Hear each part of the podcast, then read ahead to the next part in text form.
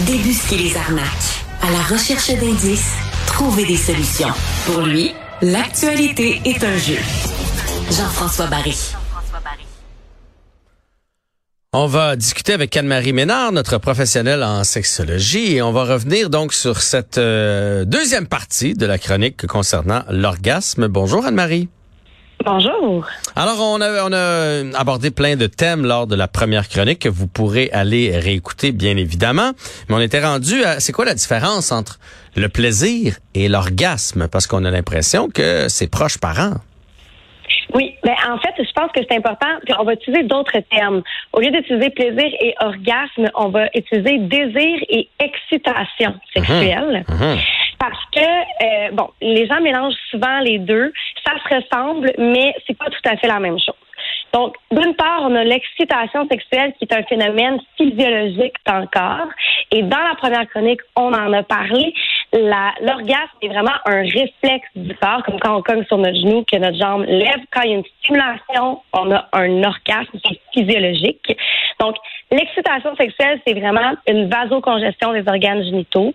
Donc, c'est le gonflement des tissus corporels qui est causé par une augmentation du flux sanguin dans euh, les, zones euh, stimulées. Donc, on va parler, par exemple, du clitoris, parce qu'on l'a dit ça dans la, dans la chronique du clitoris.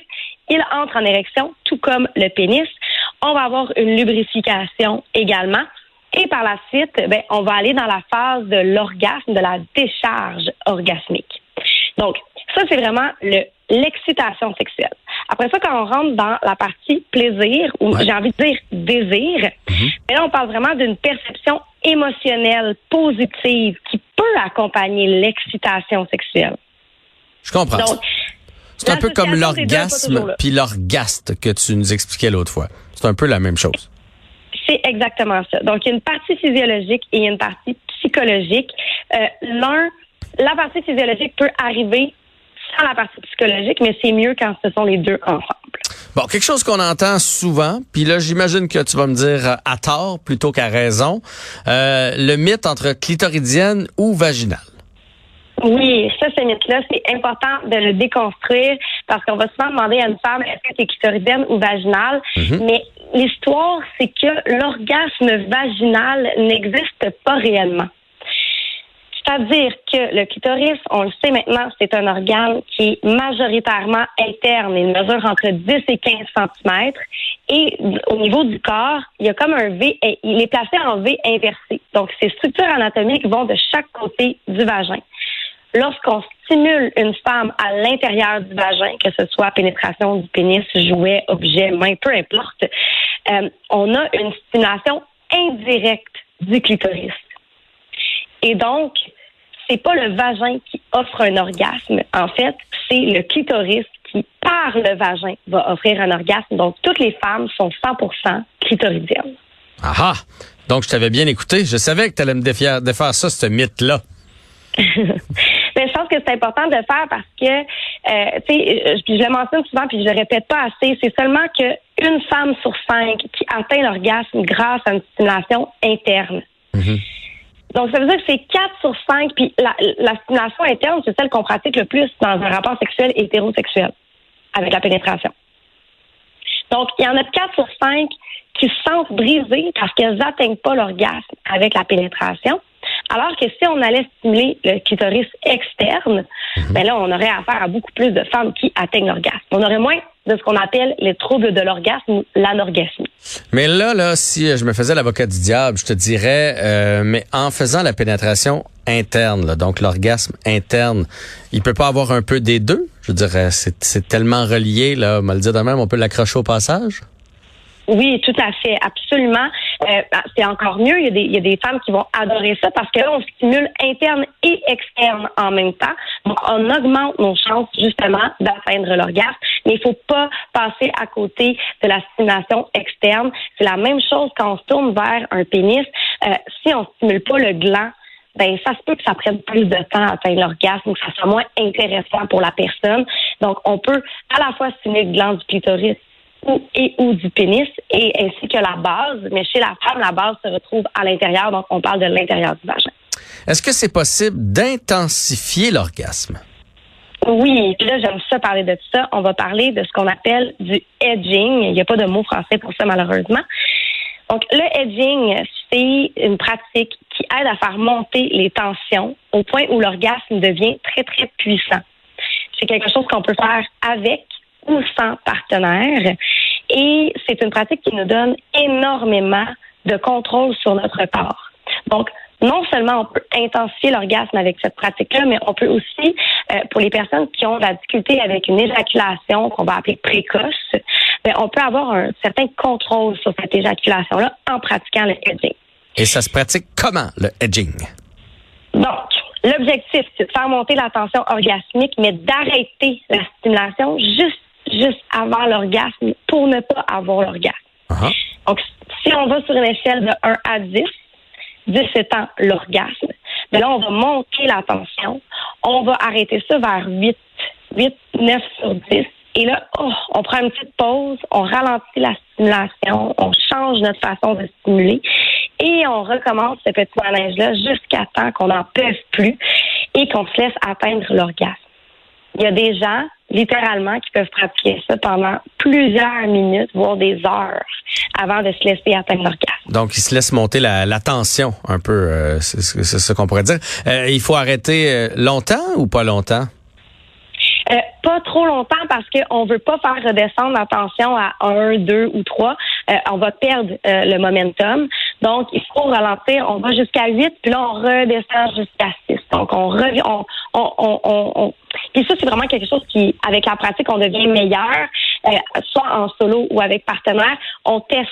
Hein, on peut tester, puis avertir notre partenaire. OK, là, je suis à 8, là, je suis à 10, je suis proche d'atteindre l'orgasme. On ralentit puis on peut recommencer le manège, mais c'est vraiment une technique qui nous apprend à maîtriser notre corps, les sensations, puis encore une fois, excellent pour les gens qui ont de l'éjaculation précoce. Ça va vraiment vous aider à vous retenir davantage puis à pouvoir prolonger les rapports sexuels.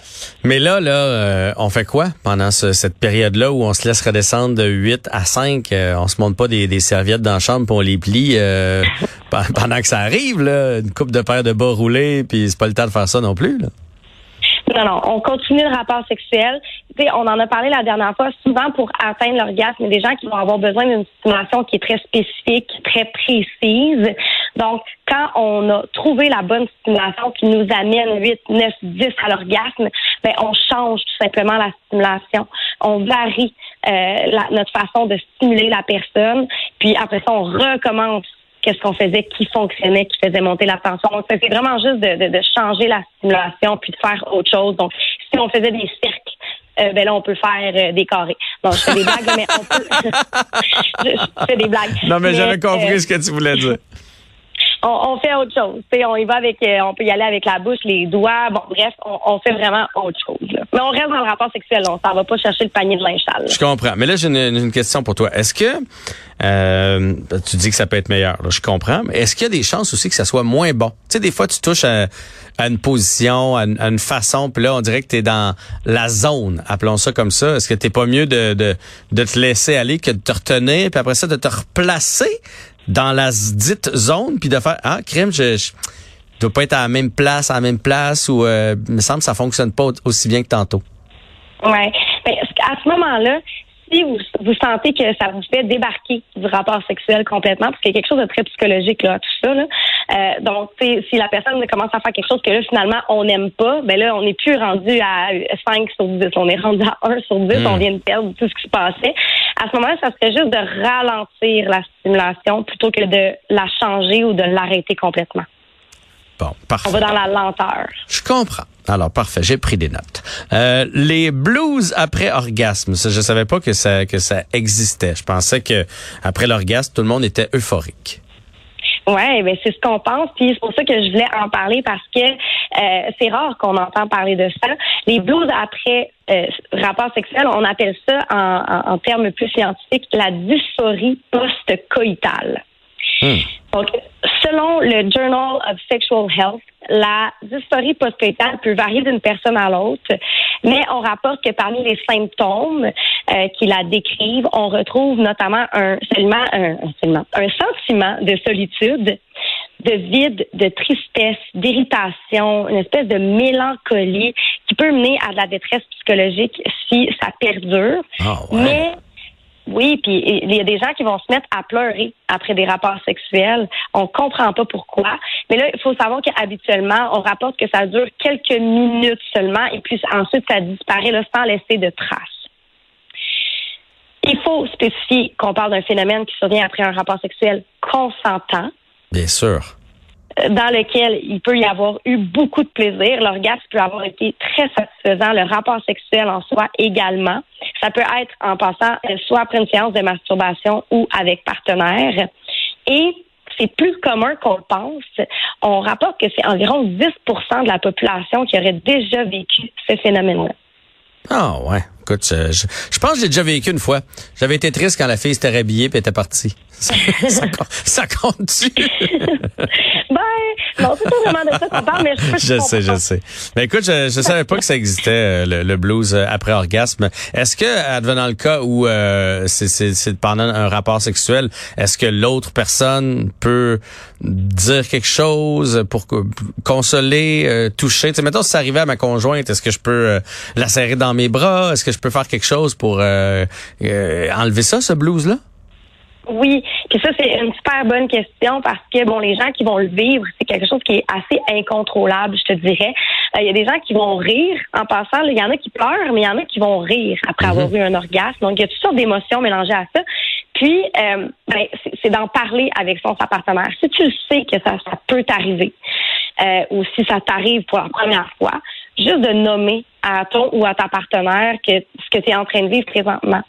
Sais, on en a parlé, l'orgasme, c'est un phénomène qui oui, physiologique, hein, je le répète, euh, sans cesse, c'est physiologique, mais c'est très psychologique, très émotionnel. Il y a toute la notion de plaisir. Et quand on a un orgasme, il y a plein de choses qui sont relâchées. Il n'y a pas juste les tensions dans le corps qui sont relâchées. Il y a aussi toutes les émotions qui accompagnent l'expérience qui peuvent être relâchées. Peut-être qu'on on portait une tristesse cette journée-là. Euh, peut-être qu'on s'était, je sais pas moi, chicané avec son partenaire. Puis là, on a un moment d'intimité qui nous reconnecte. Puis finalement, quand on atteint l'orgasme, que les tensions sont relâchées, puis là, on a les émotions qui remontent à la surface.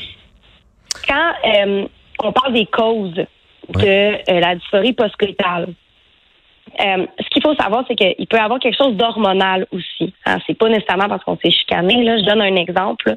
Mais euh, il y a des recherches qui démontrent qu'il n'y a pas vraiment de lien entre le niveau de satisfaction sexuelle et l'intensité de la dysphorie postcoïtale. OK? Euh, ça n'a aucun rapport. Puis ça, vous pouvez le nommer à votre partenaire parce que la personne, si tu à pleurer, elle risque de pas comprendre. Ben ouais. c'est passé, là. Donc, de demander est-ce que est-ce que c'est c'est possible pour moi de te prendre dans mes bras, est-ce que je peux faire quelque chose, euh, c'est juste d'être à l'écoute de ce que la personne vit. Souvent même elle se comprend pas. Mhm. Donc, si je m'en vais dans le, le côté plus scientifique de la chose, c'est que après une relation sexuelle, le cerveau il est censé libérer une dose d'endorphine, Ouais. qui est euh, une hormone qui est responsable du bonheur, du sentiment de bien-être. Mais cette hormone-là euh, peut euh, être euh, sécrétée de façon instable suite à un rapport sexuel. Et euh, c'est souvent super intense dans notre tête, puis le cerveau veut, à ce moment-là, peut-être trop rapidement vouloir récupérer des sensations euh, plus, en guillemets, normales. Et donc, c'est le, le fait que ça soit brusque au niveau des hormones dans le cerveau qui aurait un débalancement qui causerait à ce moment-là une espèce de... Il se passe toutes sortes de choses, puis je comprends pas.